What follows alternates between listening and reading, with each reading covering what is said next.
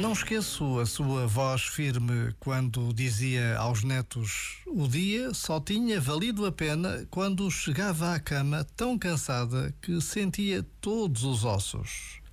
Era uma mulher de trabalho que tratava da casa, ia para o campo todas as manhãs, cozinhava, voltava à horta, tinha criado os filhos, ajudava os vizinhos como podia.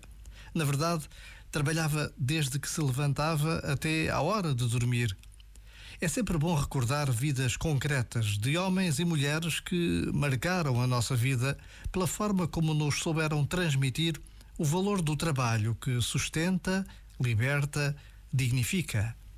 E os mais novos precisam de conhecer estas histórias de pais, avós e bisavós que deram as suas vidas pelos seus. Trabalhar, também é rezar. Já agora, vale a pena pensar nisto. Este momento está disponível em podcast no site e na app.